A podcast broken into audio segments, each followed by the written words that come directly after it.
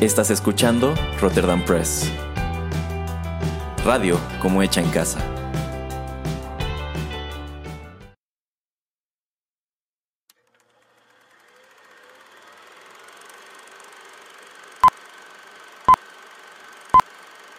Rotterdam Press presenta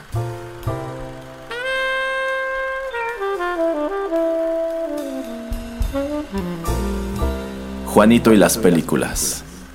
Un espacio reservado para el séptimo arte.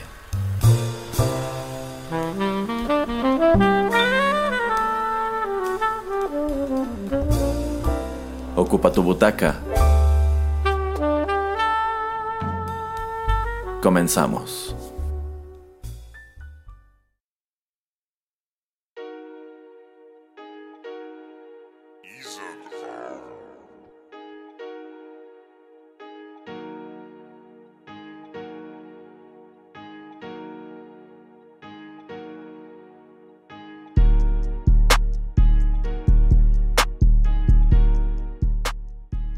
Hola amigos, ¿qué tal? Qué gusto saludarlos una vez más a través de los micrófonos de Rotterdam Press y darles la bienvenida a otra emisión muy, muy, muy especial de Juanito y las películas, el espacio cinematográfico del podcast, en donde por supuesto tenemos al titular del programa, el señor Juanito Pereira. Hola, ¿qué tal a todos? Y bueno, si digo que esta es otra emisión muy, muy, muy especial, es porque hoy estaremos charlando sobre una de las películas favoritas del señor Pereira. Él la escogió precisamente oh, para esta ocasión. Eh, esta, es, esta es algo así como nuestra emisión especial del Día del Niño. Hace un año platicamos sobre otra gran favorita suya, que fue la película original de los Power Rangers. Y bueno, en esta ocasión yo le, yo le pregunté desde hace como dos meses qué vamos a comentar para el 30 de abril. Y el señor Pereira no lo dudó ni tantito. ¿Cuál vamos a comentar hoy, señor Pereira? Eh, Rainbow Bright. A mí me hubiese gustado más comentar Rainbow Bright, pero no, no se haga, señor Pereira. Usted escogió su favorita de las favoritas, Space Jam de 1996. ¿Cómo ve? No, sí, de hecho sí me gusta. ¿Y qué? Bueno, esta película fue algo enorme de regreso a mediados de los 90 y sin duda tendremos mucho que decir al respecto. Así que para no hacer más larga esta introducción, señor Pereira, vayamos de una vez con música. Adelante. Everybody get up, it's time to slam now. We got the real jam going down. Welcome to the Space Jam. Space jam. Here's your chance, do your dance at the Space Jam. Alright. All right.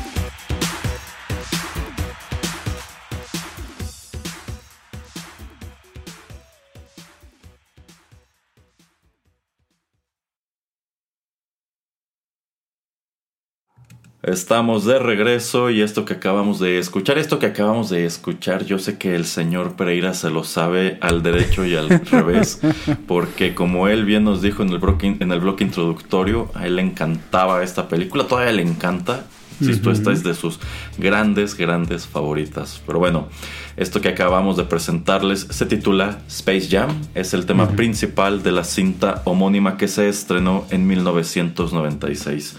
Esto es interpretado por Quad City DJs y esta canción fue escrita por Johnny McGowan, Nathaniel Orange y V. Bryant. La música de esta película, por supuesto, que fue recopilada en un álbum por Warner Brothers. Un álbum que, dicho sea de paso, estoy seguro que el señor Pereira todavía tiene en su casa, ¿no? Ah, sí, ah, sí, claro. Ahí lo tengo. Es más, yo, yo, recuerdo que este disco debemos haberlo escuchado así, cuando menos, como en cinco de sus cumpleaños. Probablemente. Sí, sí, sí. No, no, no, probablemente, estoy seguro. Y, creo que cinco quizás sería quedarnos cortos, así como también sé que escuchamos muchas veces discos de Aerosmith. Pero bueno, eh, esta película vino dirigida, de hecho esta película tuvo tres directores, uno de los cuales es Joe Pitka, que podríamos decir es el principal, eh, y dos directores para todo lo que respecta a la animación, en vista de que este, este es un filme que mezcla pues secuencias live action con animación tradicional las, los cuales, las cuales fueron dirigidas por Bruce W. Smith y Tony Cherbone. Bueno, pues esta película viene encabezada, como bien podemos ver en todos los afiches de la misma, por Michael Jordan, quien era una celebridad enorme en aquellos años, y también por Bugs Bunny, cuya voz era eh, realizada por Billy West. También encontramos como parte de este elenco a otro gran, gran, gran, gran favorito del señor Pereira, Wayne Knight. y también tenemos a Danny DeVito y cameos de Bill Murray, Larry Bird, Charles Barkley, Sean Bradley, Patrick Ewing, Larry Johnson y Moxie Box. Aquí debo decir, yo siempre estuve convencido de que no era Sean Bradley, sino Steve Kerr quien creo que hubiese sido una mejor elección para esta película en vista de que pues era un jugador del mismo equipo en donde estaba Michael Jordan, aunque tomando en cuenta cómo es el señor, quizá dijo, no, el único integrante de los Chicago Bulls que va a brillar en esta película voy a ser yo. Y bueno, la película vino producida a su vez por otro enorme favorito del señor Pereira, que fue Ivan Reitman. Y a ver, señor Pereira, eh, Space Jam y esto es algo que usted me señaló antes de que viniéramos a grabar. Fue una de las películas más taquilleras de su año, ¿no? Eh, fue la... Ajá, ajá. Número 10, sí, la, décima, que fue un gran año, ¿no? O sea, si ves todas las películas que estuvieron en, el top 10 de ese año, pues eh, ves cosas que... ¿Cuántas veces has visto todas esas películas? Como 20 seguramente. O sea, la que más la que ganó fue Independence Day, la taquilla. Twister, Misión Imposible, La Roca, El Jorobado de Notre Dame, 101 Dálmatas, Ransom, que no sé si la ha visto el señor eh, Erasmo, la de Mel Gibson. No. la has visto? No. Wow, tienes que verla, la verdad. Y podemos platicarla. Eh, el profesor Chiflado y eh, Jerry Maguire. Entonces, pues dinero sí hizo. Fue una apuesta pues bastante interesante. Y bueno, tal vez en México yo creo que eh, se nos hace un poquito difícil de, ver, visualizar.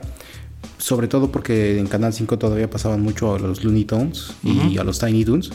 Pero ya para principios de los 90 pues ya Box Bunny y todos los Looney Tunes ya no eran tan relevantes en, Estados Unidos.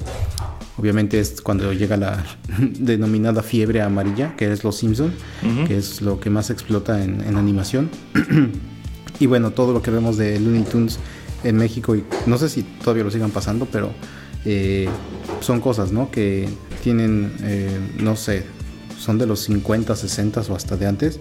Eh, sigue siendo un producto muy interesante, pero en algún punto se le ocurre a Ivan Reitman decir, ¿por qué no juntamos personajes de los Looney Tunes con actores, estrellas, deportistas eh, más actuales. Y pues quien era la estrella más actual era Michael Jordan.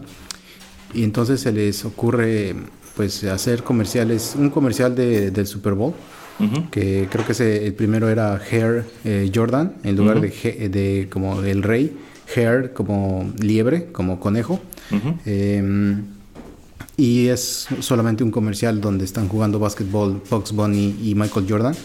Entonces, pues lo graban, se tardan algo de tiempo en, terminarlo, pero pues lo ponen en el Super Bowl, que pues obviamente es como ahora, como, como ayer, como hace mucho tiempo, el lugar donde mucha gente pues eh, también se quedaba para ver eh, pues los comerciales. Entonces capta la atención de mucha gente y es como que se le prende el foco a, a varias gente también de decir, ok, creo que si hacemos o seguimos en esta línea, podemos traer a una nueva generación o a las nuevas generaciones un producto que pues tenemos ahí guardado, ¿no? Y entonces al año siguiente, que creo que es en el 93, y entonces al ser en el 93 sale en el Super Bowl en enero o febrero del 94, eh, el, el, siguiente comercial que se titula Aerospace Jordan. Y bueno, ahorita vamos a desminuzar ese un poquito más, pero ya después de ese si lo ves te das cuenta luego, luego así de, ah, ok, ya, ya vi de dónde sale la idea, ¿no? Pero más o menos ese es el trasfondo de, de dónde viene pues esa pequeña idea. Y yo creo que también lo que ayudó es este pequeño retiro que tiene Michael Jordan, porque pues supongo que tal vez si él hubiera seguido estado relacionado con la NBA, yo no creo que la Asociación de Básquetbol eh, Nacional de los Estados Unidos lo hubiera dejado hacer tal vez la película, no lo sé pero yo creo que eso también favoreció, ¿no? Que él dijo, ya me voy a retirar, entonces como que pues nadie le pudo poner peros. Eh, y bueno, eso es a grosso modo un poquito del trasfondo de dónde viene pues la idea. Eh, de hecho, el primero de estos comerciales, Air Jordan, el del 92, bueno, también esta, este es un juego de palabras sobre esta famosa línea de tenis de Air Jordan, que bueno, son artículos noventeros cotizadísimos. Señor Pereira, ¿usted alguna vez tuvo tenis Air Jordan? No he tenido y nunca, o, siguen saliendo, pero nunca he tenido. ¿Tú? No, no, de hecho, bueno, eh, en esos años, cuando estábamos en la secundaria, pues jugábamos básquetbol y de hecho, eh, pues parte de la fiebre de, del básquetbol en México eran las transmisiones que ya hemos comentado antes, que se daban los sábados de la NBA en la programación de TV Azteca. Y claro que pues el jugador más famoso del momento, de hecho yo creo que era sin ningún problema el atleta más famoso del mundo en ese momento, pues era Michael Jordan. Y como tal, pues debo decir que en aquellos años sí me hubiese gustado tener unos tenis Air Jordan pero en vista de que eran carísimos, nunca me los compraron. Y mirando en retrospectiva digo, qué bueno, porque la verdad eran muy feos.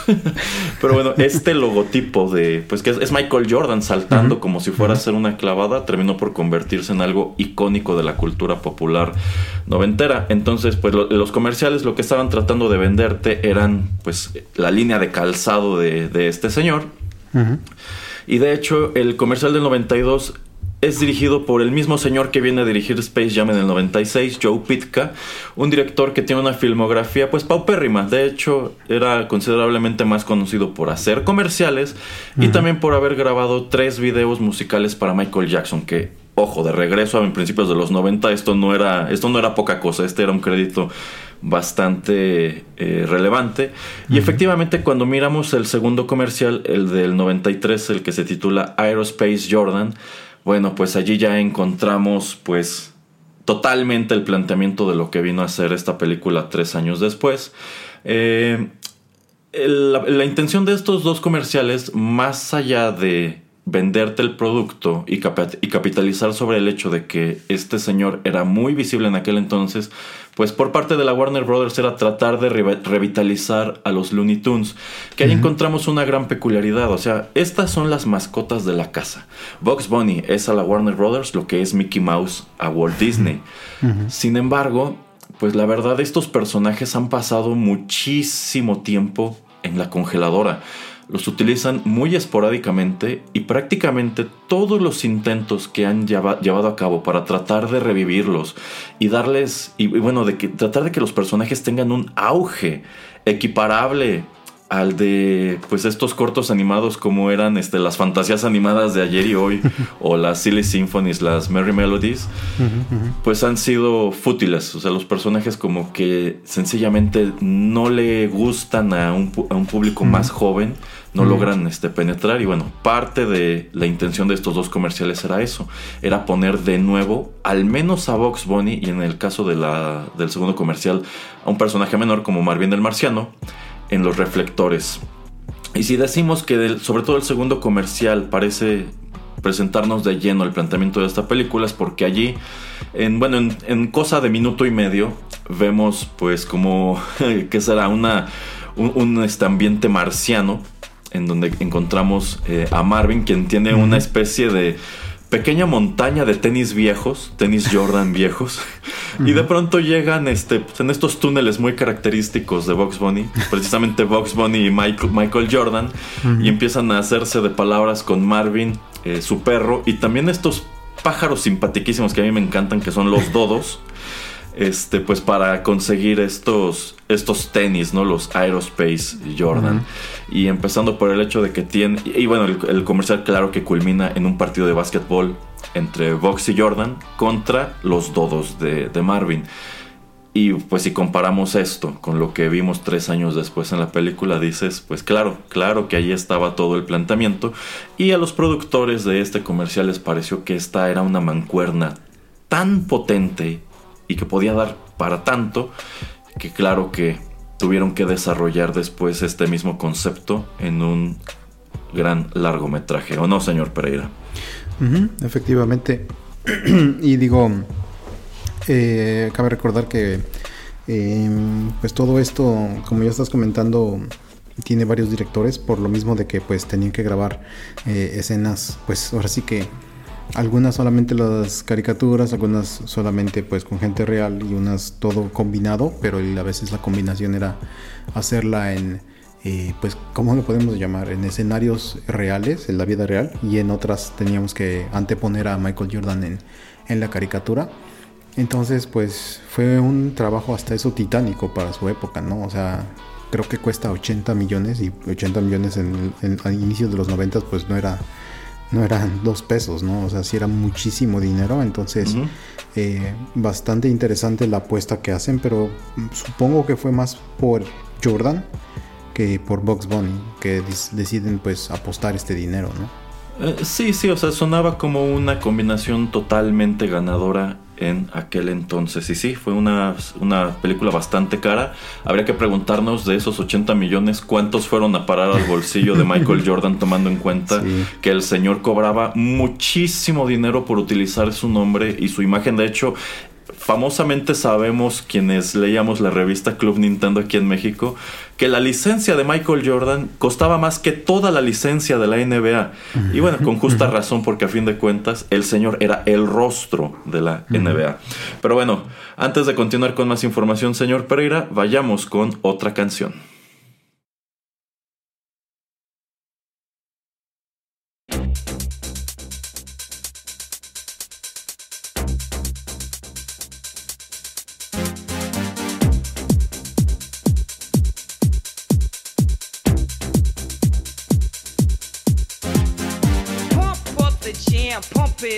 why your feet are stumping and the jam is pumping. Look ahead, the crowd is jumping. Pump it up a little more, get the party going on the dance floor. See, cause that's where the party's at, and you find out if you do that.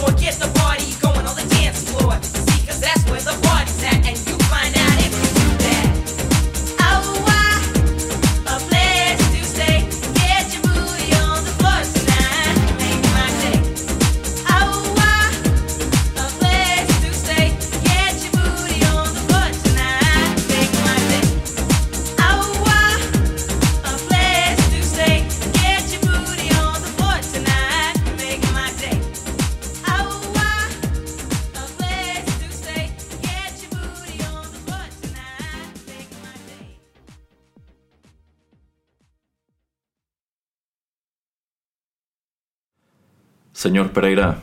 Dígame. Pump up the jam. bueno, si la canción anterior sonó noventera, esta suena considerablemente más noventera y eso que es de finales de los 80. Esta canción que acabamos de presentarles se titula precisamente así, Pump Up the Jam, es interpretada por Technotronic.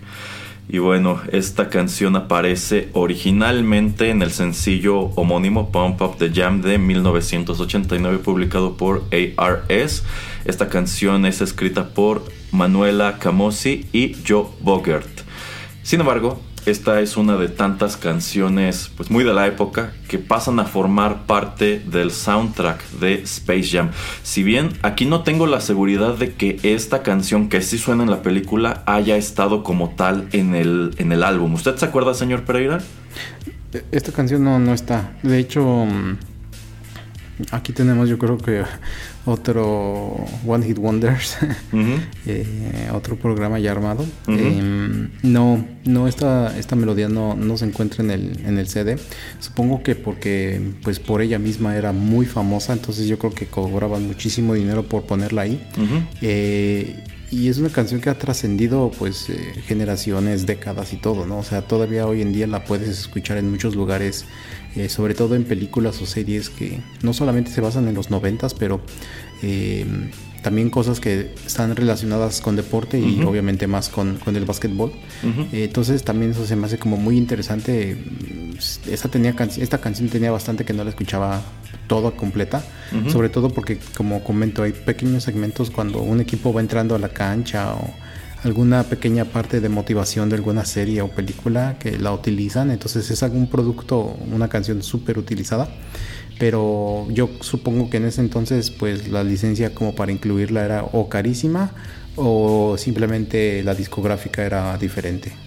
Eh, sí, de hecho, yo, yo recuerdo que esta canción cuando era pequeño me gustaba, me gustaba mucho. Es más, mi mamá la tenía en un disco que era como de música de aeróbics. Entonces, claro que esto es una canción que está muy, muy relacionada con el, con el deporte. Y una peculiaridad que yo no sabía es que pese a la popularidad que tuvo esta canción en el continente americano, este dueto Technotronic es belga y me parece muy curioso que precisamente en esos años, como que distintos actos, precisamente de Bélgica o de Holanda, como que arrojaron este tipo de canciones muy movidas que se popularizaron mucho en los Estados Unidos. Efectivamente ahí tenemos otro programa de One Hit Wonders, así que yo creo que aquí dejamos la información de, de la canción y regresamos a la película. Aquí, señor Pereira, quiero que comentemos un poco sobre el argumento general de la cinta y también cuáles fueron nuestras opiniones de regreso en 1996 sobre esto que a los dos nos toca ver en el cine. Bueno, el señor Pereira ya se adelantó un poquito en el bloque anterior. Esta cinta está inspirada en un acontecimiento de la vida real que es este momento cuando Michael Jordan, ya convertido en una mega estrella de la NBA, y cuando prácticamente él solo convierte a un equipo pues medio X como los Chicago Bulls en todo un fenómeno dentro y fuera de los Estados Unidos, pues el señor decide que ya dio todo lo que tenía que dar de sí en el básquetbol, anuncia su retiro y, y decide comenzar carrera en un deporte que no tiene absolutamente nada que ver, que es el béisbol. Y bueno, eventualmente él también, él, deja el béisbol para regresar a la NBA y de hecho regresa con, pues con bombo y platillo y regresa todavía en el pico de su gloria a hacer un montón de cosas espectaculares más. Pero bueno, en esta película eh, encontramos un retelling de estos acontecimientos. La cinta arranca precisamente cuando Michael Jordan deja el básquetbol para irse a jugar eh, béisbol. Y al mismo tiempo, pues tenemos la historia paralela de los, de los Looney Tunes. Los Looney Tunes quienes al parecer viven como en el centro de la Tierra, una cosa así. y al mismo tiempo que Michael Jordan la está pasando mal jugando, jugando béisbol, aunque en la vida real no fue tanto así como lo muestran aquí, eh, pues los Looney Tunes son, por así decirlo, invadidos por unos alienígenas que son exclusivos de esta película llamados los Nerdlocks que vienen de un planeta que en español conocimos como Montaña Tontolandia. En inglés originalmente se llama Moron Mountain. Eh, y bueno, son comandados. Bueno, este lugar, Moron Mountain, es una especie como de parque de atracciones, una cosa así. Mm, y es este, pues dirigido por un personaje llamado Swag Hammer, cuya voz es eh, Danny DeVito. Y como este parque se está viniendo abajo, necesitan nuevas atracciones. Y deciden que quieren raptar a los Looney Tunes y llevárselos a Moron Mountain para revitalizar el interés de la gente por por este lugar, una cosa así. Y bueno, eh, los Looney Tunes deciden que tienen derecho a defenderse de esta invasión y el mejor plan que se les ocurre es que en vista de que estos Nerdlocks son como cucarachas pequeñitas, eh, pues los van a retar a un juego de básquetbol, porque ¿cómo les van a ganar siendo tan pequeños? Sin embargo, los Nerdlocks diseñan un plan mediante el cual eh, pues saltan al mundo real y se roban los talentos de cinco jugadores de la NBA para convertirse pues en los monsters, en los grandes villanos de, esta película. Y en vista de que ahora son grandes y musculosos y monstruosos, los Looney Tunes pues deciden pedirle ayuda a alguien que sabía mucho de, baloncesto y podía prepararlos para este gran juego, que es nada menos que Michael Jordan. Eh, hasta aquí, ¿qué le parece el planteamiento de la película, señor Pereira? Mm, a mí mm, hasta ese punto me, gusta y me gustaba, la verdad. Em, creo que funciona que introduzcamos a gente diferente o a villanos diferentes. Em, no sé qué tanto hubiera funcionado a, posteriori que hubiéramos, por ejemplo, te, eh, mantenido a, Marvin, el marciano, como un gran villano que pues quería como esclavizar a todos los demás Looney Tunes. Y después si iba a haber un renacer de esta caricatura, pues qué íbamos a hacer con ese personaje, ¿no? Entonces yo creo que Warner Brothers también se cubre el trasero para pues decir, ok, si no me funcionan estos villanos, pues son alguien que llegan y alguien que se va, entonces no pasa nada. Y también pues te da la oportunidad de unir a, todos, ¿no? A, a, Sam Bigotes y a Elmer y a todos como para pues que aún en las caricaturas se están peleando pues en este lugar están todos unidos contra un enemigo en común entonces eso también me parece muy interesante y muy inteligente Efectivamente, aquí encontramos, bueno, en los comerciales solo veíamos a Box Bunny, en el segundo veíamos a Marvin el Marciano. Eh, debo decir, y ya se lo decía el señor Pereira fuera del aire, antes de que grabáramos que estábamos viendo otra vez esto, este par de comerciales, quizá me hubiese gustado más que dejaran a Marvin como el villano de esta película porque todo habría quedado in the house. Ahora, la cinta hace un uso en sumo extensivo de este elenco de los Looney Tunes, si bien la gran mayoría de ellos terminan por sentirse desperdiciados. De hecho, la película como tal, pues eh, se pasa por donde quiere las reglas del básquetbol, porque mientras que pues se supone que son partidas de 5 contra 5 y efectivamente los Monsters solamente son 5. Bueno, pues aquí tenemos un elenco de Looney Tunes que de pronto dices, cuántos de ellos están en la cancha, ¿no? y, qué tan sucio se, se, puede poner este, este partido. Y digo, si es ya una visión tan fantástica del baloncesto como deporte, pues qué necesidad tenías de llamarle a alguien que sí juega por las reglas como eh, pues Michael Jordan. Eh, entonces sí podemos ver a muchos personajes que recordamos de pues todos esos cortos animados de, los, de los Looney Tunes, como ya los mencionó el señor Pereira, Elmer Fudd, eh, Yosemite Sam o Sam Bigotes, el Correcaminos, el Coyote, claro que está Daffy Dog, Porky Pig, y bueno, otros, el gallo, nunca me acuerdo cómo se llama en inglés el, gallo Claudio, mm, Tweety, Sylvester, etcétera, etcétera. Sin mencionar que hay otro montón de personajes secundarios e incidentales de los mismos cortos al fondo, haciendo las veces de público. En este, en este gran encuentro final de básquetbol. Claro que aquí también encontramos al muy controvertido Pepe Le que de hecho, este, pues como está cancelado, no pudimos verlo en esa otra Space Jam de la que estaremos platicando otro día. Pero bueno, no, no, hay, no hay problema con mostrar a otros personajes super family friendly, como los drugos de Alex de Clockwork Orange, ¿no? este, y bueno, esta película también sirve como debut de otro personaje que más adelante probó ser también muy controvertido, que es eh, Lola Bunny, quien en esta película es introducida como una especie de chica, una, especie de chica mala que a su vez eh, sirve como interés romántico de, de Box Bunny, y quien eh, ha aparecido en algunas otras propiedades. No estoy seguro si ella repite en, Looney Tunes Back in Action, pero hace unos años de hecho tuvieron una serie animada que no me pareció nada despreciable en donde retoman al personaje, si bien lo cambian radicalmente de lo que viste aquí, porque mm, bueno, digamos que en los 90 podías salirte con la tuya presentando a un personaje así, incluso si era una, una caricatura, incluso si era un conejo antropomorfizado. Y bueno, cuando lo, cuando, cuando, lo han retomado, este, pues digamos que le bajan muchísimo el sex appeal.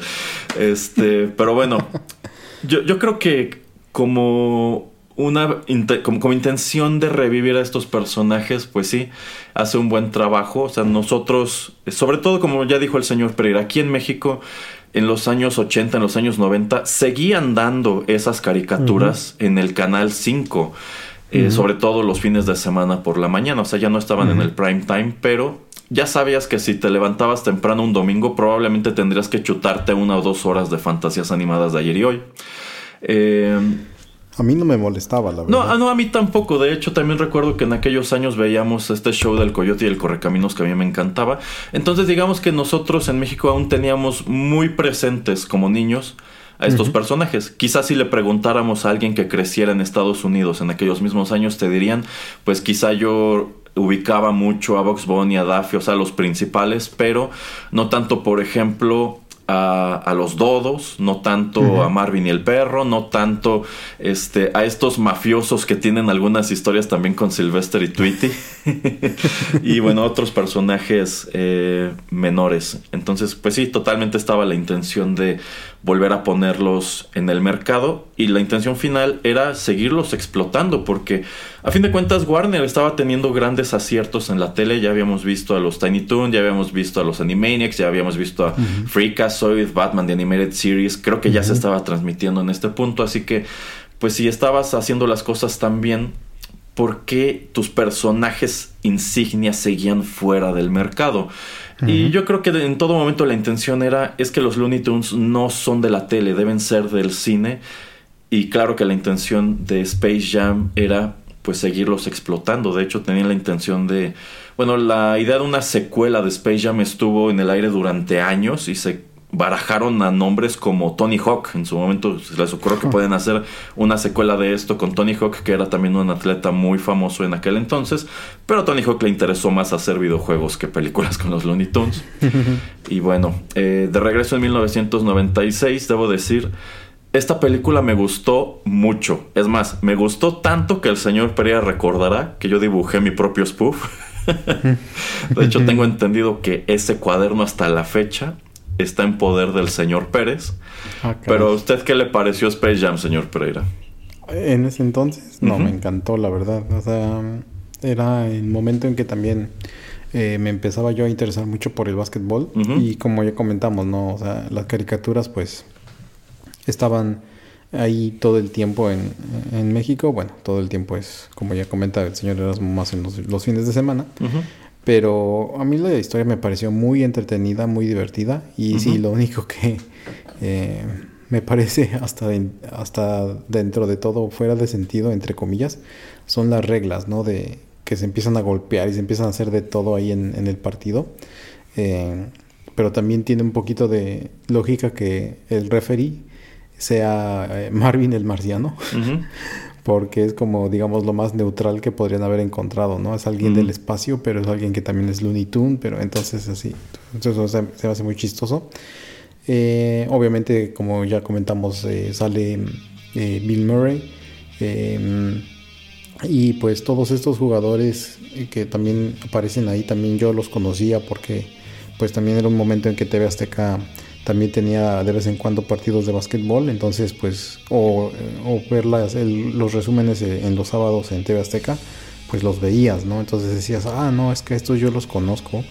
Entonces, a mí la historia se me hace muy, muy redonda, sobre todo por donde em, empieza, que es en el retiro. Y bueno, ya spoiler de una película de hace 25 años que donde termina, ¿no? Lo que ya acabas, eh, creo que ya hasta lo comentaste, que termina con, con su regreso em, a la NBA. Entonces, pues, por todo eso se me hace muy buena historia. Entonces, eh, sí, o sea, me, encantó cuando la vi. Eh, creo que hasta algún poste o hasta algunas otras cosas yo tuve relacionadas de mercadotecnia con, em, con esta película. No me acuerdo que hayan salido muchísimas cosas. Creo que, creo que hasta algunos tazos salieron. La verdad no me, no me acuerdo exactamente. Sí, sí, ahí los tengo. Eh, pero me pareció muy, muy chido, la verdad. Y simplemente esta combinación que para ese entonces pues no era así súper común. O sea, ya lo habíamos visto en Roger Rabbit. Pero la combinación de tener a eh, pues gente, actores reales, personajes reales, combinarlos con caricaturas, a mí siempre se me ha hecho, se me ha hecho una muy buena idea. Eh, debo decir que de este puñado de basquetbolistas que hacen un cameo en la película, al único que yo, bueno, yo nada más ubicaba a dos de ellos. Uno es Larry Bird, quien para entonces ya estaba retirado y creo que ya era comentarista de la NBA. Y también a Charles Barkley, aunque creo que yo lo ubicaba más por el juego de NBA Jam, que por, pues, por las transmisiones de la NBA en TV Azteca. A los otros, la verdad, no los ubicaba, aunque insisto, es, yo creía que era Steve Kerr. y durante muchos años creí que era Steve Kerr, ya luego dije, no, no es. y bueno, tomando en cuenta que igual la relación entre Jordan y Steve Kerr al parecer no era la mejor, bueno, no es de sorprender que no hayan querido meterlo eh, aquí. Eh, también otra gran peculiaridad de esta película y es algo que incluso incide en la vida personal de Michael Jordan, es que, bueno, esto está dramatizando eventos que sí ocurrieron en su vida. Y algunos de los personajes secundarios de esta historia, pues es su propia familia, son su esposa y sus hijos. Sin embargo, aquí toman la decisión de que su esposa y sus hijos sean interpretados por, pues, por actores. Y pues tengo entendido que este es uno de los grandes motivos por los cuales pues Michael Jordan termina divorciándose de, su esposa Juanita. Mm. Y en su momento también fue uno de los divorcios más caros de la, de la farándula, porque al parecer este, pues terminaron en muy malos términos. Y como Michael Jordan tenía mucho dinero, pues ahí hubo un litigio muy importante para ver quién se iba a quedar con qué. Y parte de lo que se argumentó fue, pues fue eso, ¿no? Como que Michael Jordan prefirió inventarse una familia con un pues con gente bonita a mostrar a su verdadera familia en la película. Pero bueno, controversias aparte, señor Pereira, vamos con más música y seguimos platicando. Greeting Earthlings, we have now taken over your radio.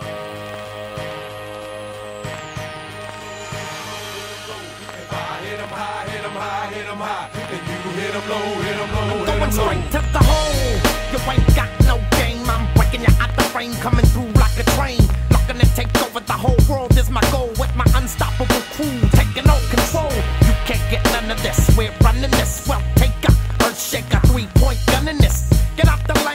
Coming through, and if you don't wanna move, I'm coming right through you. It's like inch by inch and step by step, I'm closing in on your position, and destruction is my mission. No, eight is not enough, the whole squad better duck. It's like switch when I punch, now your whole crew is dust. Coming through my area, I'ma have to bury you. The real scream team on your screen scene. It's like showdown in the Rango. Tell me who wanna tangle with the ghetto witch doctor, neighborhood superhero. On and on, unstoppable, we run the floor.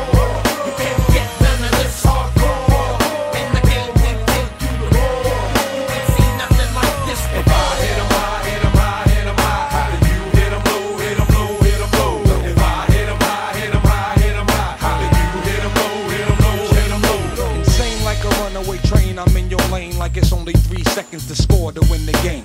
Came to bring the ultimate pain upon the brain, untamed. You won't like it when I change into a type strange. Make low maniacal, monster in the game. And I got my eye on you. Dead shot aim as free throws keep coming down like rain. You feeling me? I'm feeling you. The monster game. I'm telling you. Pass me the rock. Now I'm headed to the basket. Get up out my way is what you better do. My tactics is unsportsmanlike conduct. You better ask it. Don't get no better than this. You catch my drip. You get stripped by ball handlers, ruled by swag hammer. Danger. You dealing with official hoop bangers with hang time like a coat hanger. Jump with thunderous 360 degree tight dunks. What up, Doctor Monster Funk? Uh, lightning strikes, the court lights get dim. Supreme competition is about to begin above the rim. Finessing it moves is animated. So once I get the ball in, I can't be deflated. A rugged part, my monsters is getting money. With clicks get the bugging, I'm snatching up their bunnies. Uh, every step I take shakes the ground. I make you break your ankle, son, shake you down. This is my planet, I'm about business, the best that ever done it. Can I get a witness? Uh, a cumulus clouds bring darkness up above. You in it for the money or in it for the love, MJ? 23 ways to make a pay. Lounging in the mothership back around my way. Uh, a 28 light years old. If the refs get political, dribble like Bob Dole. Am I getting lyrical? Daddy, I think so. Monster, drop a flavor fluid, so drink slow. Unstoppable, we run the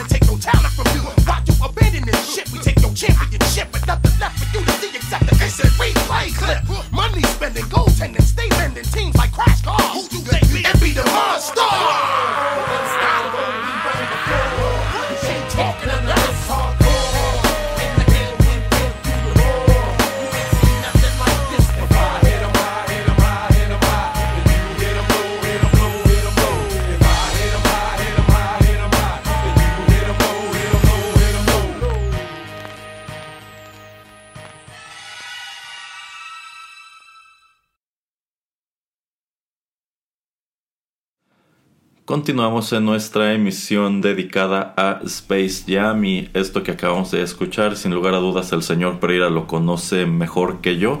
Debo decir, yo nunca he sido fan del hip hop, nada más cuando era muy niño.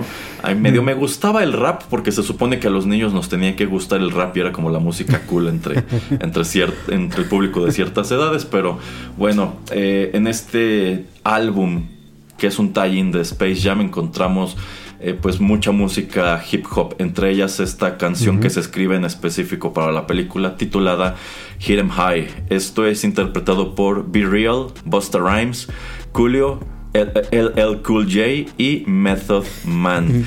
Y esta canción fue escrita ush, por Louis Freeze, Trevor Smith Jr., Ivy, James Smith, Clifford Smith, Jean-Claude Olivier, Samuel Barnes y Michael Archer. Ya ven que de pronto cuando hablas de hip hop son canciones de 5 minutos que tienen como a 20 personas que las escribieron y otras 20 que las produjeron. Pero bueno, esta canción sirve como el tema musical de los grandes antagonistas de esta película que son los Monsters. Eh, y bueno, antes de que vayamos con la carnita de este bloque, nada más quiero preguntarle al señor Pereira, en su momento, ¿qué le parecieron a usted como villanos los Monsters? Mm, se me hace muy chistoso, la verdad, cuando pues son pequeñitas cucarachas, como lo estabas comentando.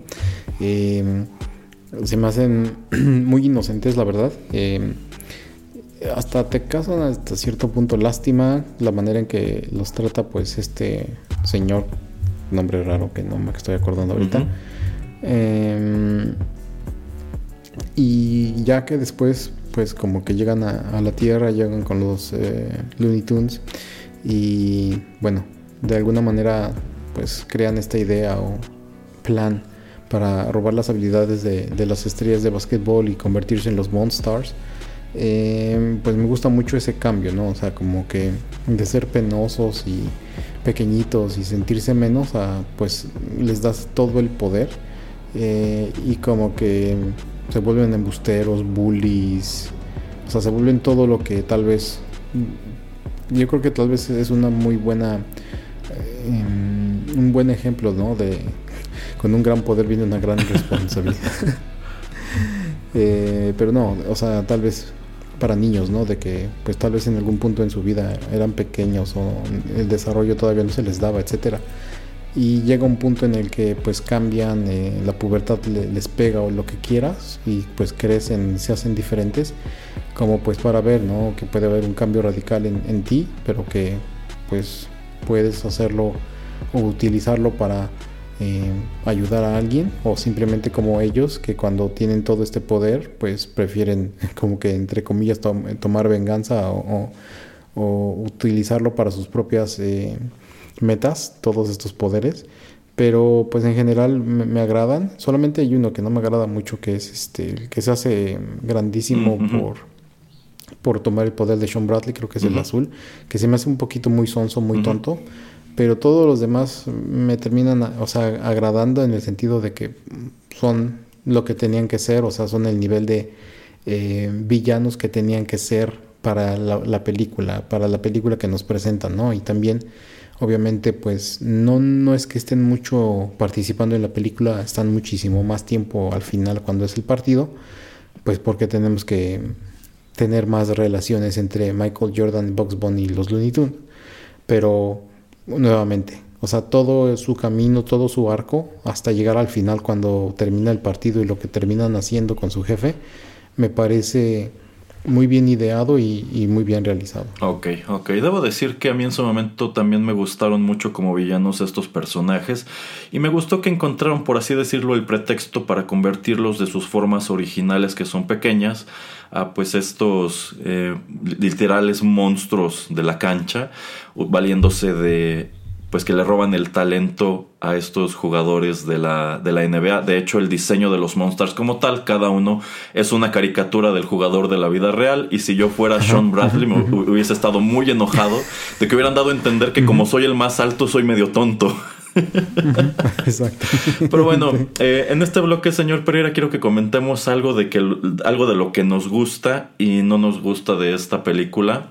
Y quiero comenzar, pues ya que hice mención de esta cuestión de, de Sean Bradley, con el hecho de que a mí me gustó por un lado que aparecieran pues jugadores que efectivamente estaban involucrados con la NBA en su momento, cuando pudieron haberse ahorrado algo de dinero e inventar un puñado de jugadores totalmente de cero. A fin de cuentas creo que no aparecen ni cinco minutos en la película.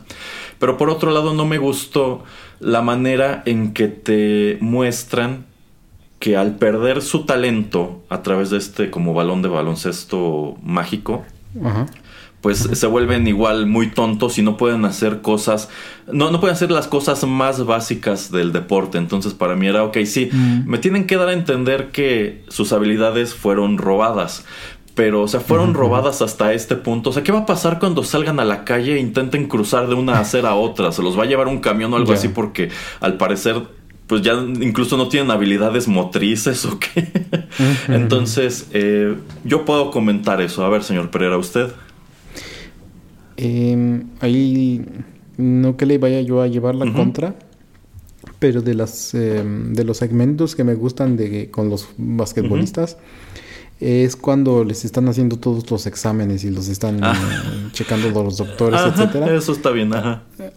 Ajá, eso es, esa, esa parte me gusta mucho y porque ahí no nos los muestran tan, pues, tan sacados de onda, tan eh, faltos de habilidades o motrices, eh, tan tontos. Eh, entonces eso me gusta bastante, ¿no? Así de, no, es que dicen que es algo de la cabeza y los empiezan a tratar de examinar, etcétera. Entonces eso me gusta. Y saltando a otra cosa y a uno de los actores que yo no sé por qué el señor Erasmo no ha mencionado como más de siete veces ahora eh, en, este programa, es este su querido y gran amigo Wayne Knight. Hello, Jerry. que es este Stan Podolak um, y es el publicista de, y asistente de, Jordan cuando hace esta transición de basquetbolista a, beisbolista. Eh, me gusta y me parece interesante también su rol y sobre todo cuando van a jugar golf al principio y, y Bugs Bunny rapta a Jordan y entonces se consigue una pala y empieza a hacer un hoyo gigante en el green. Y pues su propia investigación que lo termina llevando hasta el mundo de los Looney Tunes para encontrar a Michael, a mí pues me parece algo interesante, ¿no? O sea, como él también haciendo su luchita, ¿no? Haciendo como que, no, es que tú tienes que estar en el siguiente partido y me van a matar y ese es mi trabajo. Em, entonces me agrada mucho este señor, la verdad. Em, y pues yo supongo que eh, empiezan a grabar esto antes de que él eh, tenga el papel en, eh, Jurassic Park. entonces, pues yo creo que todavía hasta eso funciona o, le beneficia porque lo puedes ver en, dos productos en, el cine uno después del otro con roles un poco chistosos pero muy alejados uno del otro. Y aquí en este, en este mundo a mí me termina agradando bastante porque también es alguien muy inocente, alguien muy luchón. Y obviamente al final también cuando regresan a, cuando lo regresa Michael Jordan para su uno de sus partidos de, de béisbol y lo presenta y empieza la canción. Entonces a mí me agrada mucho este Wayne Knight. Ok, debo decir que cuando yo era niño, precisamente este personaje de Stan no me gustaba prácticamente para nada, para, para nada. se, me hacía, se me hacía muy tonto sin mencionar que creo que una de las peores bromas de toda la película es cuando efectivamente porque es el gordo, tienen que inflarlo como globo y pues empieza a volar por toda esta arena. Y claro que también como es el gordo, tiene que ser el gordo apestoso, ¿no? este, para este punto de su carrera, Wayne Knight, de hecho, ya había estado en Jurassic Park y ya había estado en Seinfeld, así que pues no era como tal un desconocido. Efectivamente en Jurassic Park juega un papel muy distinto. También tiene sus momentos chuscos. Es como un villano, es como el villano chusco y caricaturesco de Jurassic Park. E incluso cuando se cae, le meten un efecto de sonido muy de los Looney Tunes de que se resbaló. este, pero bueno, aquí, efectivamente, mirando en retrospectiva, pues es este señor a quien le encomiendan ser el publicista y como el asistente personal de, de Jordan. Y pues es un trabajo que viene con todas las problemáticas que conlleva trabajar con una celebridad de, este tamaño. Y digamos que hoy puedo verlo con un poco más de simpatía, sin mencionar que, pues, insisto, este es uno de los actores favoritos del, señor Pereira y eso le da un valor agregado a, esta película. Eh, otro de los cameos que me gustan es precisamente el de Bill Murray, quien aparece por primera vez como un espectador, de hecho está con Larry Bird me parece que es en el juego en donde Jordan anuncia su retiro de la, de la NBA. Eh, sin embargo, algo que no me gusta también de la, de la, de, la, participación de Bill Murray en esta película es que es un personaje demasiado pequeño. Solo tiene esta aparición, te dan a entender que es un amigo de Michael Jordan y digamos que llega ya en los últimos momentos del gran partido a salvar este, el juego en vista de que igual totalmente en contra de las reglas del básquetbol. A pesar de que son como 50 Looney Tunes, ya todos están lesionados, ¿no?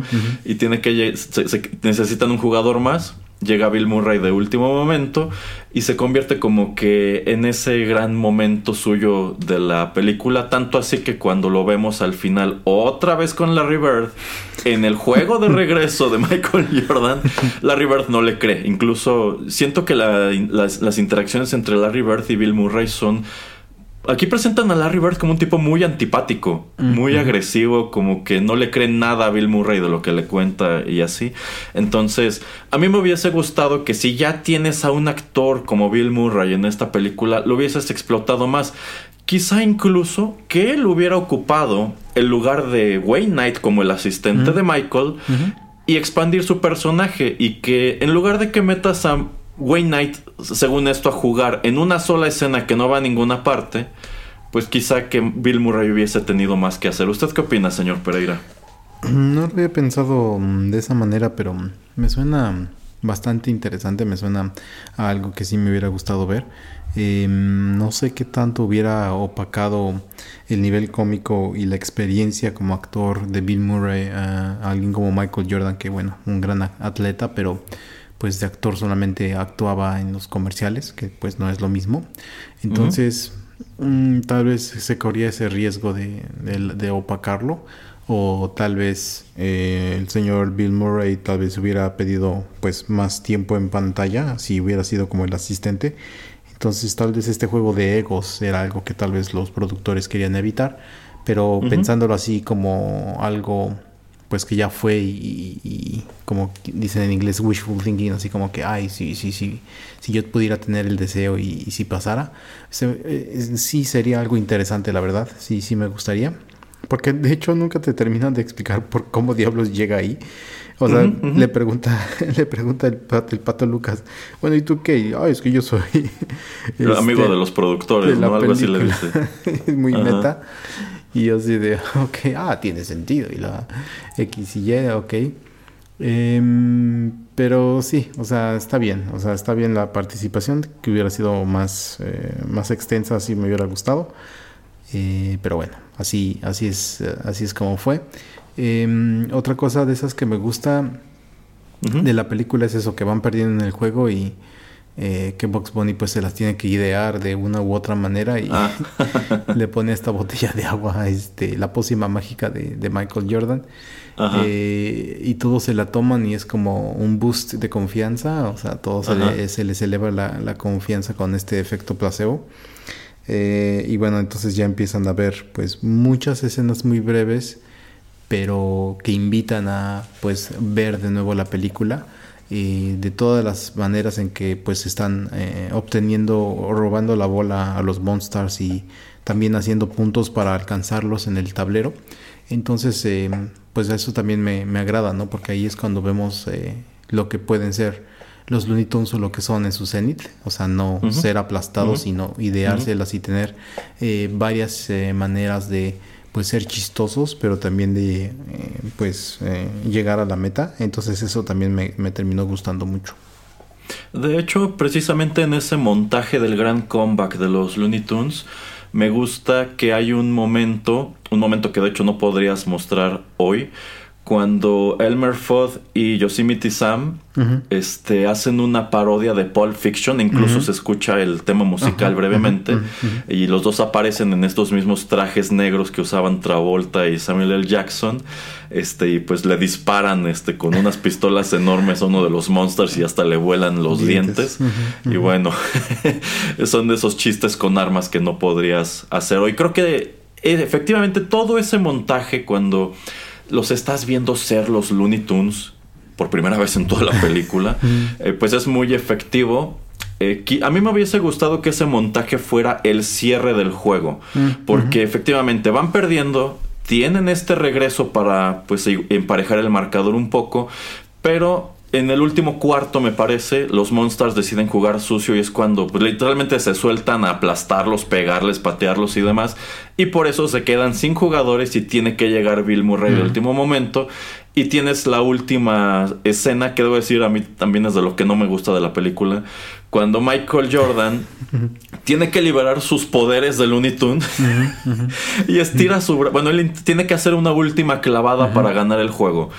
Pero los Monsters de nuevo están jugando sucio y cuando él salta, pues lo atrapan por las piernas, los cinco, y él este, estira su brazo, me parece que de un extremo de la cancha hasta el otro. Media cancha mínimo. Ajá, media cancha mínimo para, para incestar. Y es así que pues el juego milagrosamente es eh, salvado a favor de los Looney Tunes. Debo decir, casi no me gusta ese momento. A mí me hubiese gustado que, ok, todo el juego los Monsters han jugado sucio, los han aplastado, los han golpeado, etc. Y ya en el último cuarto es cuando a Vox se le ocurre esta cuestión de la fórmula mágica de Michael, que es solamente agua. Este, y bueno, tienen este montaje donde emparejan el marcador y quizá ahora sí todo se reduce a la última jugada en los últimos segundos del partido. Creo que habría sido una mejor manera de terminar el partido. Mm, a, mí me, hubiera gustado mm, que mm, Bugs Bunny le, o que Michael Jordan preguntara acerca de este tipo como entre comillas de poderes cuando estás en la tierra de los Looney Tunes. Desde antes y no solamente fuera esta estirada sino que hubiera podido utilizar otras habilidades. Y cuando hacen este montaje como dice usted del comeback eh, tal vez ahí también tener haciendo a Michael Jordan haciendo locuras de Looney Tunes eh, eso yo creo que hubiera emparejado muy bien y hubiera sido un gran final. O sea, como complementando lo que usted dice de eh, vamos a tenerlo al el final, el, comeback y todas estas animaciones o todos estos eh, pequeños segmentos.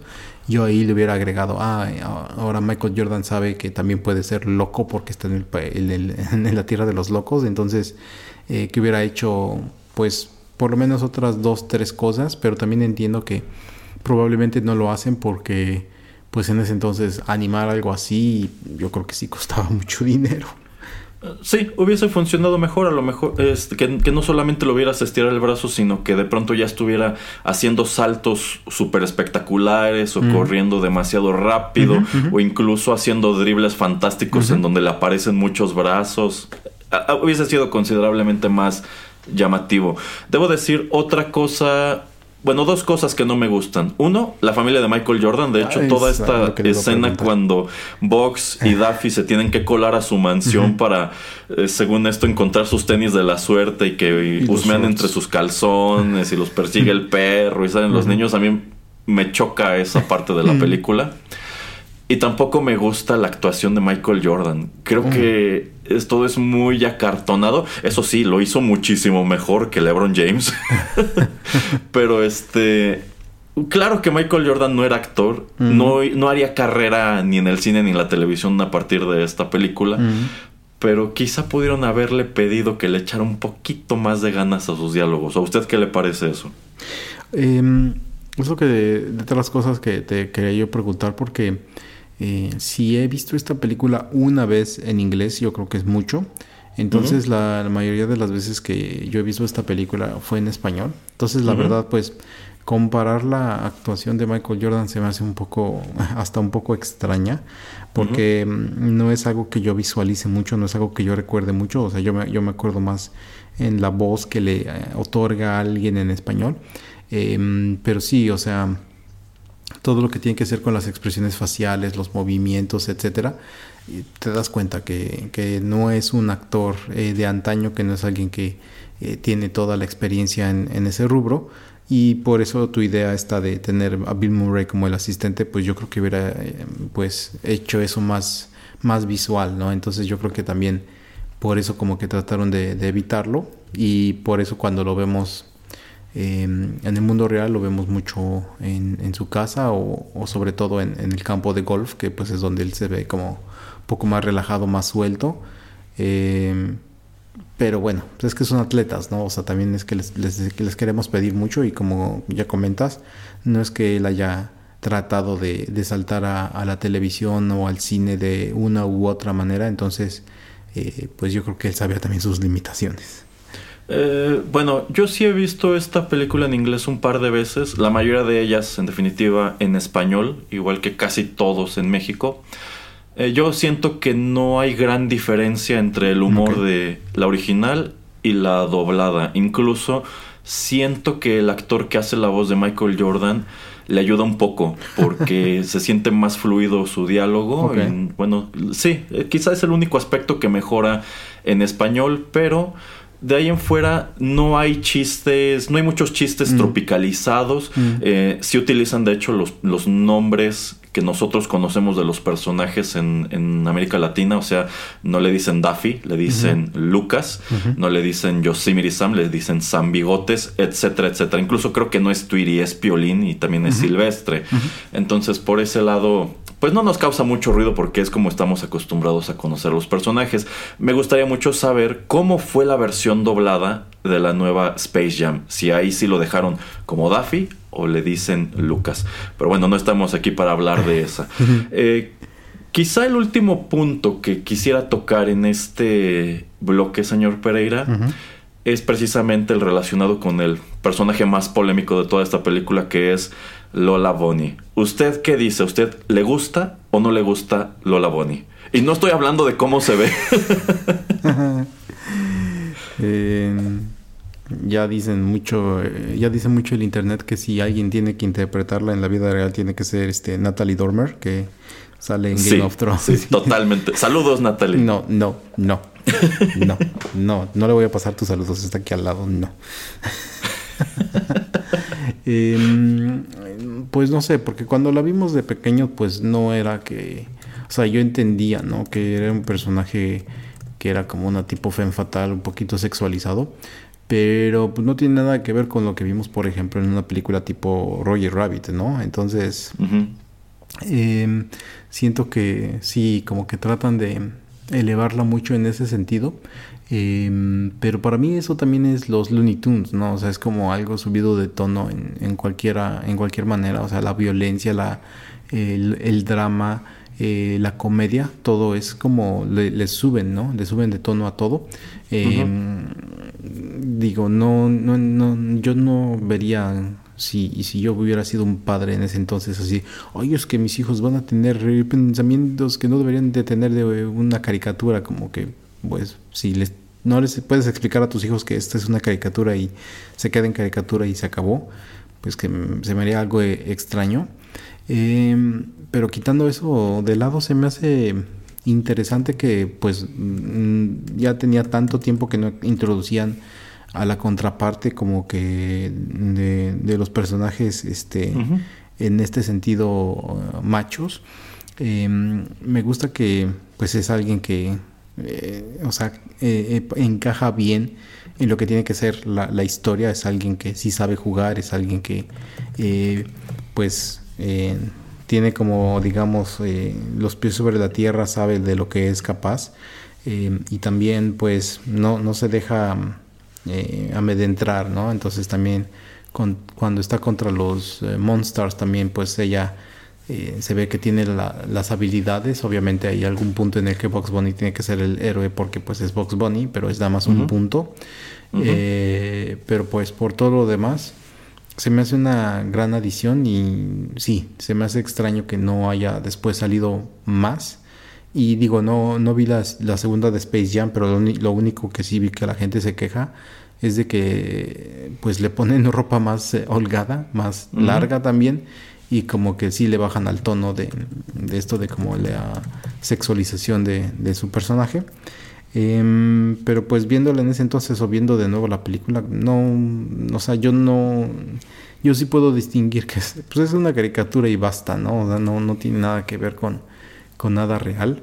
Eh, y como ya comento, para lo que tiene que ser y para lo que es ella utilizada eh, y su rol que ella tiene en el equipo y en la película, creo que funciona bien. O sea, no sé usted qué haya pensado, pero también lo único que te digo, se me hace raro que ya después de ella no haya ella salido ya después más y entre eh, para otras cosas. Eh, bueno, debo decir que cuando yo vi esto en el cine con mi mamá y mi hermano de regreso en 1996, para mí sí fue un poco incómodo, incómoda esa primera escena cuando, cuando llega a este primer entrenamiento de los, de los Looney Tunes y a todos se les caen las quijadas y se les dan los ojos. Porque efectivamente es un personaje con muchísimo sex appeal en una, en una película netamente infantil. Pero como usted bien señala, en aquel entonces no causaba tanto ruido porque parte de los Looney Tunes era eso de exagerar todo. O sea, así como tienes a villanos muy villanescos y a tipos feos muy feos, etcétera, pues ¿por qué no puedes tener a este personaje que es totalmente una bombshell, es totalmente una contraparte de, digamos, Jessica Rabbit, literalmente? este, quizá el principal ruido es el hecho de que eh, pues efectivamente ella llega a este entrenamiento con un atuendo súper skimpy, súper este, revelador, eh, con unas proporciones que, bueno, causan ruido. Quizá actualmente hay un público de furros a quienes les encanta este, esta secuencia. Pero un buen punto es este, que la película toma la decisión de introducir al canon a personajes nuevos, de entre los cuales el único que se queda es precisamente Lola Bonnie eh, Lola Bonnie, creo que la, la, primera vez que la vuelven a retomar en, esta, en, este canon como parte oficial de los Looney Tunes es en 2011 en, The Looney Tunes Show, que a mí me parecía bastante, bastante bueno en cuanto que era muy meta. O sea, aquí te presentaban a los Looney Tunes totalmente como has-beens, como personajes que alguna vez fueron celebridades, pero ahora pues tienen dificultades para desenvolverse en el mundo real porque ya no consiguen trabajo y tienes un Daffy que está totalmente aferrado a seguir siendo una estrella, etcétera. Y aquí encuentras a Lola otra vez como el interés romántico de Vox, que dicho sea de paso, es interesante. Vox Bunny nunca había tenido un interés romántico en las, eh, en las fantasías animadas de ayer y hoy. Creo que lo más cercano era el Merfoth. este. Pero bueno, aquí deciden presentarte el, interés romántico de, de Box Bunny, así como tuviste a Babs Bunny en Tiny Toon. Este pero cuando vuelves a ver a Lola en The Looney Tunes Show, de entrada le quitan totalmente el sex appeal y tiene un cambio súper drástico de personalidad. Porque mientras que en Space Jam, pues ella está consciente de su atractivo y, es presentada como una chica, como una chica ruda, ¿no? Como esta cuestión de a mí no me llames muñeca. En The Looney Tunes Show es presentada como un personaje en sumo bobo. Pues muy, muy a tono con, con el resto del elenco. Pero dices, aquí es en donde se nota que le escalaron mucho todas las críticas que les llovieron sobre el manejo original de Lola Bonnie. Y claro que pues en la nueva película de Space Jam tenías que presentarla como algo totalmente distinto a lo que viste en aquel entonces solo en nombre de la corrección política. Mirando en retrospectiva debo decir, eh, me gusta el personaje, me hubiese gustado que pues la explotaran un poco más eh, que te la mostraran en otras propiedades, pero pues supongo que es un personaje que no ha podido huir del todo de su pasado escandaloso, ¿no? O sea, de, que fue, utilizada totalmente en su momento como pues el eye candy de, de esta película, un, un, eye candy demasiado incómodo si tomamos en cuenta que son animales antropomorfos. ¿Algo más que quiera comentar al respecto, señor Pereira, o vamos con música? Vamos con música. Muy bien, ya regresamos.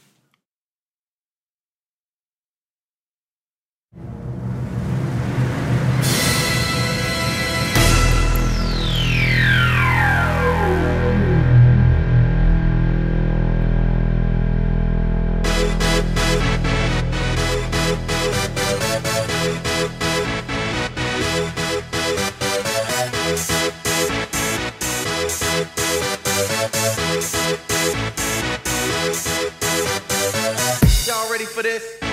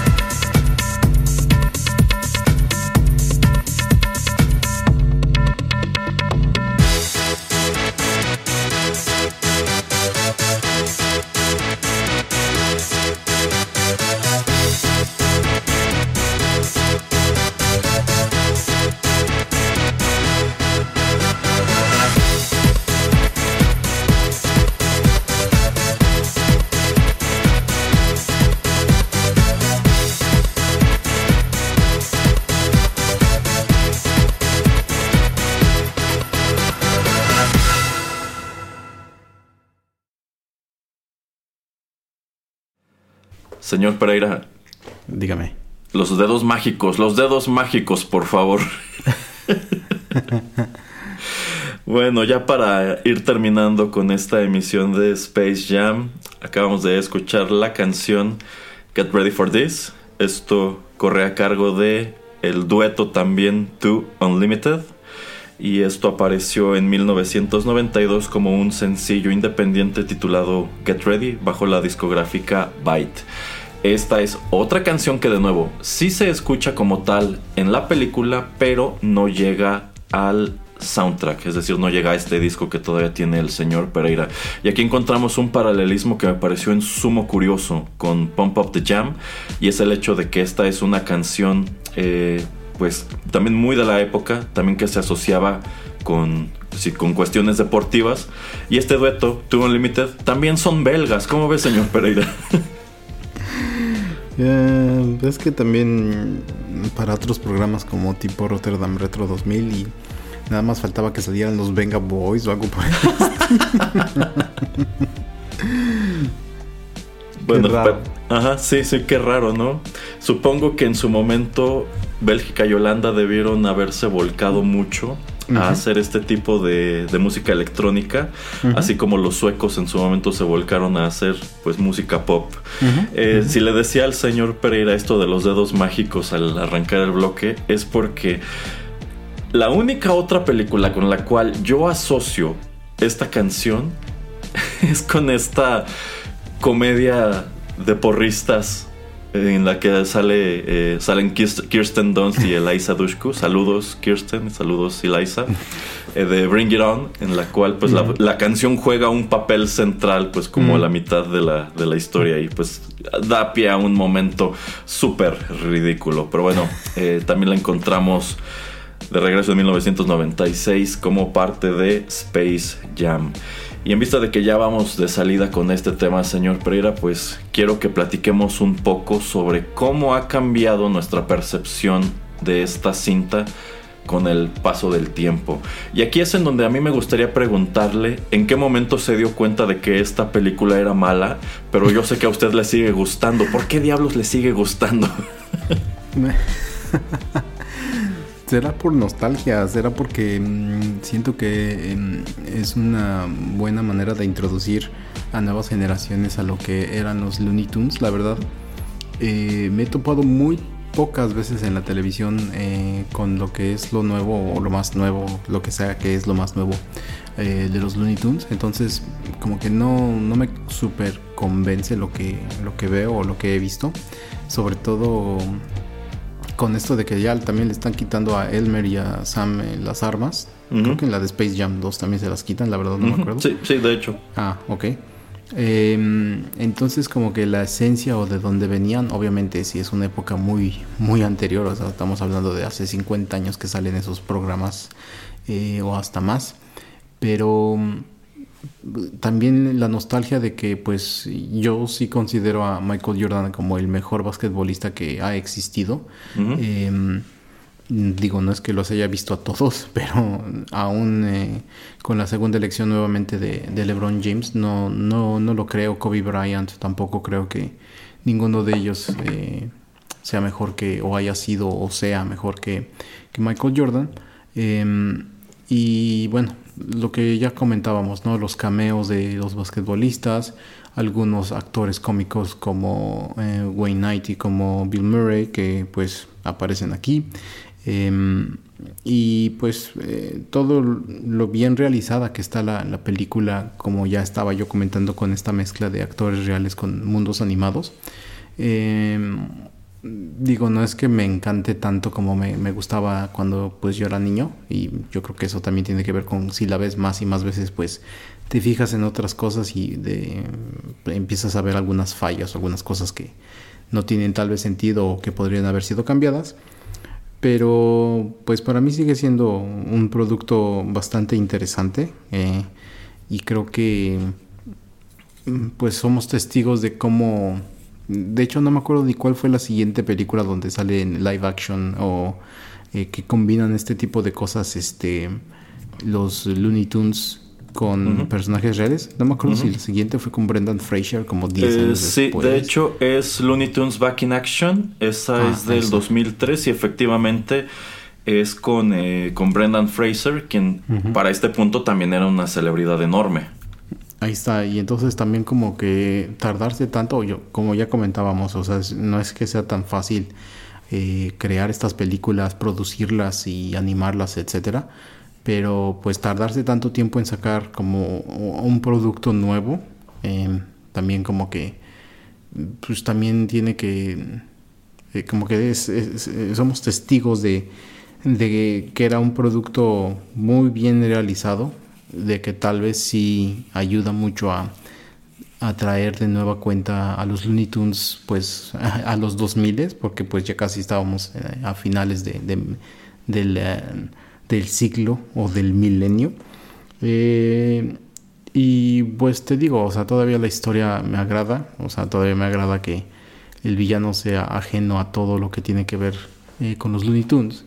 También me agrada que pues lo ponen con un deporte que a mí me ha gustado y también me agrada que pues los Looney Tunes siguen siendo igual de locos que siempre lo han sido. Entonces eso también me, me gusta y la manera en que Bugs Bunny y los demás tratan de explicarle a Michael Jordan un poco pues todo lo que o le están este, enseñando, le dan un tour por, por todo lo que es este ahí el planeta o el mundo de los Looney Tunes. Eso también me agrada. Eh, y yo creo que por ese tipo de situaciones es que pues me sigue gustando, pero pues, si me tengo que inclinar por algo es más por eso, por la nostalgia de los dos productos, ¿no? De lo que fue Marco, Michael Jordan como atleta y los Looney Tunes como una caricatura que pues yo vi mucho cuando pues iba creciendo. Ok, ok. Bueno, como ya dije, la primera vez que vi esto en el cine me encantó. Eh, yo creo que comencé a perderle precisamente ese encanto cuando empezaron a repetirla en el Canal 5 y posteriormente conforme la fui viendo en el, en el cable. Y es que ahí es cuando comenzaron a saltar todas estas cosas que ya comenté que no me gustaron, que no utilizaron mucho a Bill Murray, que eh, hay un número de, de- de chistes que no han envejecido muy bien. Pero yo creo que el señor Pereira acaba de mencionar algo muy importante y es el hecho de que hay mucha nostalgia por este título. Incluso si hoy miras atrás y dices, ¿cómo es posible que me haya gustado esto? Probablemente lo haces con nostalgia. Y es que yo siento que esa cuestión de que esta película terminó por convertirse en un clásico noventero es algo que de ninguna manera va a suceder con esta secuela con LeBron James. El señor Pereira dice que él considera que Michael Jordan es la más grande estrella que ha arrojado la NBA. Bueno, pues si nos brincamos nada más a números, pues técnicamente no. Técnicamente ya tienes a un Kobe Bryant, ya tienes a un LeBron James que han igualado, incluso superado las marcas que él estableció en su momento. Sin embargo, ninguno de estos dos jugadores se las ha apañado para tener pues un carisma o una personalidad en medios equiparable a lo que fue Michael Jordan, porque eh, ok, sí fueron muy famosos, sí hicieron mucho dinero y tuvieron también su merchandising, pero no es lo mismo. Yo siento que hasta hoy hablar de pues las grandes leyendas de la NBA es hablar más que nada de, de Michael Jordan. Y es que pues la huella que este señor dejó es enorme. Y más que nada si nos ponemos ya a examinar minuciosamente cómo es la historia de este señor y cómo es su llegada a los Chicago Bulls y qué es, qué eran los Chicago Bulls antes y, y en qué se convirtieron después y hablar del Dream Team que fue a las Olimpiadas y demás, bueno, es, es hablar de un momento padrísimo y yo considero que prácticamente irrepetible en la historia de este deporte. Así que el hecho de que sea Michael Jordan quien va a quedar eternamente asociado a Space Jam es lo que hará de ella pues un, un clásico que quizá no sea recordado como una gran película, pero al menos seguirá siendo recordado. Yo no considero que el señor Pereira y yo en 25 años vayamos a estar aquí sentados hablando de la de LeBron James. Quizá hablemos otra vez de la, de la de Michael Jordan. Entonces, por un lado, pues sí, se convierte en un, en, en un clásico. Eh, quizá de las cosas que pues me hacen pensar que la película es- resultó ser un poco desafortunada es que pudo haber- pudo haber sido muchísimo mejor escrita, pudo haberte amarrado mejor un número de cosas, pudo haber explotado un poco más el hecho de que tienes a Michael Jordan en el universo de los Looney Tunes. Y pues hay cosas que claro que no, no, no se van a romper la cabeza para explicarte mejor como pues el hecho de que los Looney Tunes viven en el centro de la Tierra. Porque a fin de cuentas era una caricatura y era una película dirigida para niños. Y de regreso en los 90, las películas dirigidas a niños pues no se caracterizaban por querer venderte historias súper complejas. Sencillamente estaban allí para entretenerte y para venderte algo. De hecho, sea de paso, es de notar que esta película casi no tiene merchandising, es decir, por ejemplo, no sale una línea de juguetes de los Looney Tunes pues caracterizados en sus uniformes de Space Jam. En realidad yo siento que la película lo que quería venderte era tenis de Michael Jordan y el disco que todavía tiene el señor Pereira. y pues claro que tuvo sus promociones este, respectivas con, eh, me parece que los pepsilindros y demás. Y sí, efectivamente creo que hubo una línea de tazos que tenían a los Looney Tunes igual en sus versiones de, de Space Jam. Entonces, eh, pues sí, ahora que la volví a ver, por ejemplo, considero que esta mezcla de animación con live action ha envejecido bastante bien. O sea, si, si, ya dijimos en su momento que Roger Rabbit hoy se ve muy sorprendente, bueno, pues la tecnología está, estaba en un punto totalmente distinto cuando hacen Space Jam. Y así como hemos señalado otras películas noventeras cuyos efectos generados por computadora o cuyas animaciones han envejecido muy mal, ciertamente no es el caso de, de Space Jam. Yo siento que esas interacciones entre Michael Jordan con los Looney Tunes siguen viéndose bastante bien, o sea, como que lo pensaron de tal, de tal manera que pues no tuvieran, por ejemplo, que tocarse gran cosa. Eh, es decir, Michael Jordan grabó prácticamente todas sus escenas enfrente de una pantalla verde, pero pues digamos que ya en postproducción se las apañaron para venderte muy bien la ilusión de que todos están allí y todos están interactuando. También me gusta que este es un estilo de animación, es decir, los Looney Tunes se ven en sus versiones de animación tradicional, pero tienen un sombreado, tienen este un color que los hace ver un poquito más reales. Obviamente la, la segunda película lo hace muchísimo mejor, pero estos ya son Looney Tunes generados por computadora, aunque ahí me gusta cómo das el salto de cómo pasaron de verse así en la primera Space Jam a cómo se ven en la segunda Space, en la segunda Space Jam.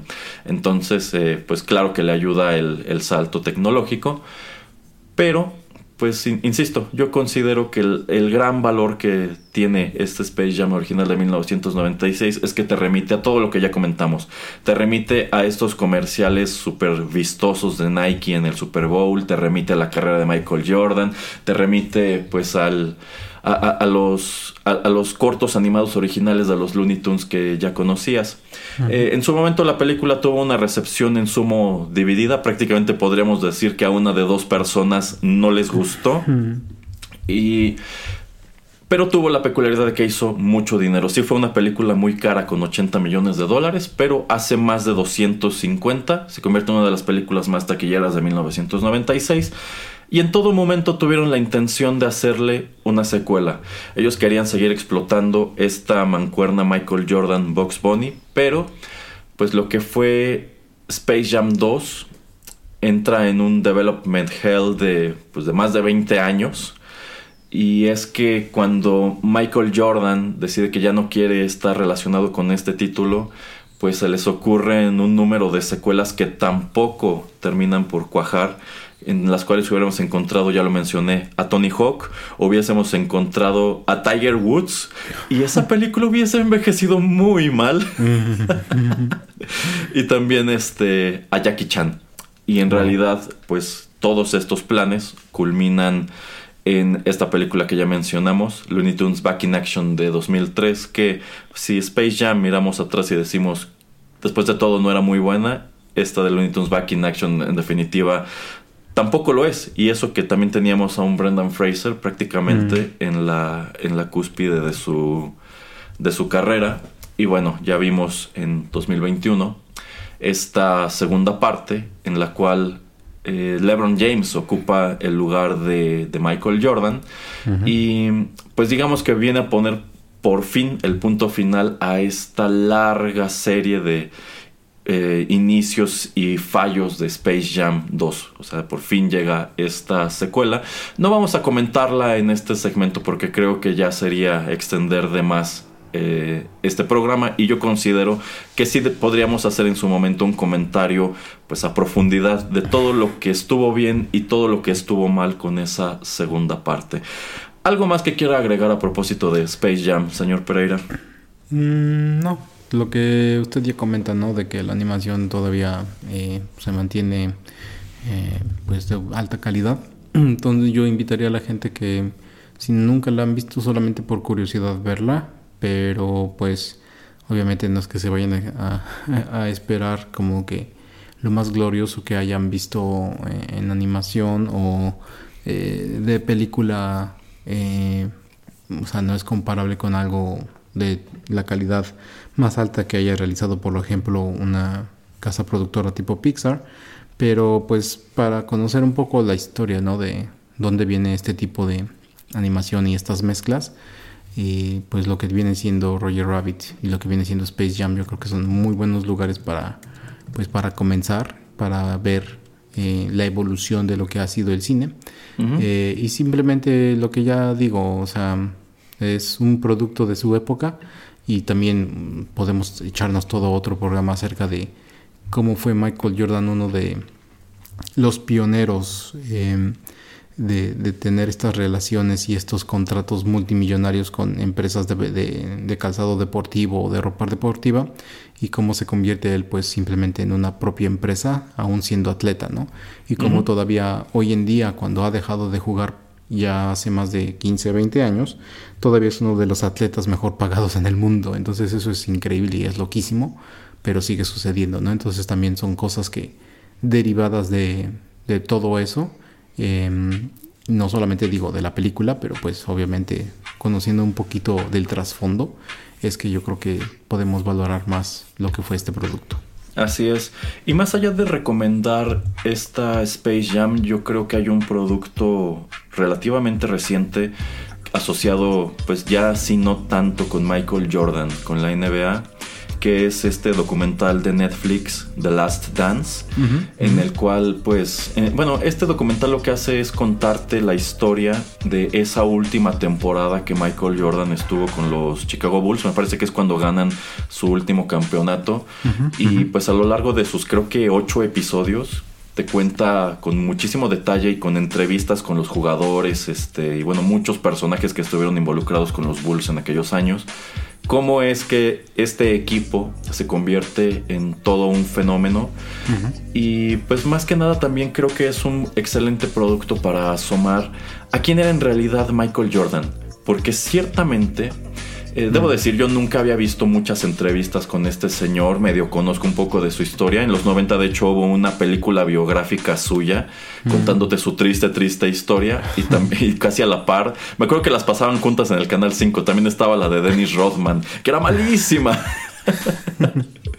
este, pero pues la verdad yo creo que la gran mayoría de nosotros nos quedamos con la idea de el Michael Jordan que te vendieron en Space Jam, que era pues un tipo agradable, que era un tipo accesible, etcétera, etcétera.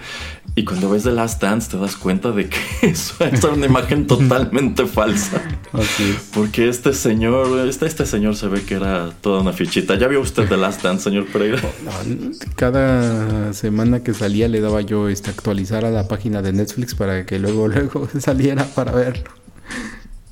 Sí, sí, este, a mí me pareció muy interesante y también podríamos sentarnos en otra ocasión a platicar pues sobre muchas cuestiones que se ven allí, pero por, por ahora creo que ha sido suficiente.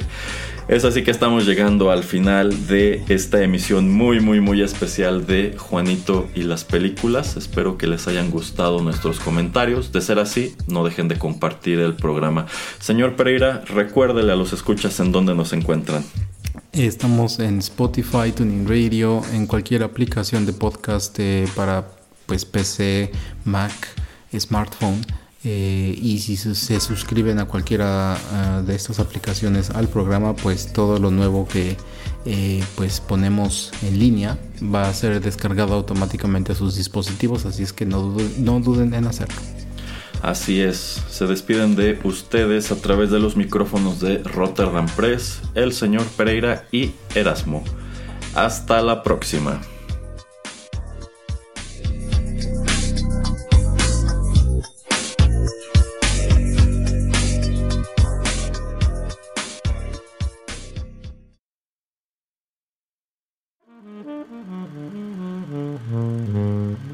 Juanito y las películas llegó a su fin.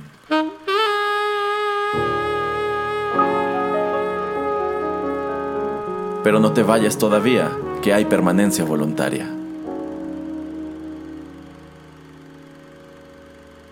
Quédate con nosotros en Rotterdam Press.